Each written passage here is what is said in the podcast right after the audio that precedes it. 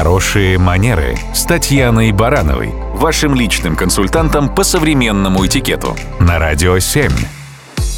Здравствуйте.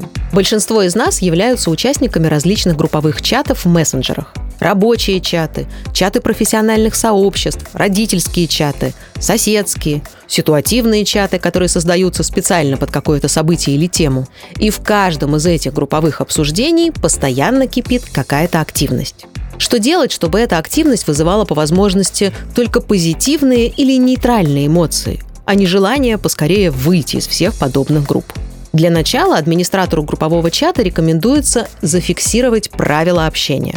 Например, прописать, что участники ни при каком условии не оскорбляют друг друга. Они не переходят на личности и не используют нецензурную лексику. Можно упомянуть про запрет на публикацию той информации, которая явно не имеет отношения к теме чата, или же ее достоверность не проверена отправителем. Нередко в правилах чата указывают, что голосовые сообщения там не приветствуются, особенно если речь идет о чатах с большим количеством участников. Иногда администраторы чата устанавливают ограничения на отправку сообщений с учетом времени суток. Однако даже если таких правил в чате нет, все же после 10 вечера лучше воздержаться от публикаций в групповом чате, ну, если на то нет особой необходимости. Или же направлять поздние сообщения без звука. Некоторые мессенджеры предоставляют такую возможность.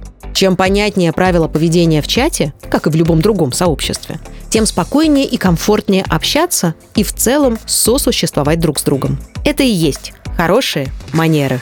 Радио 7.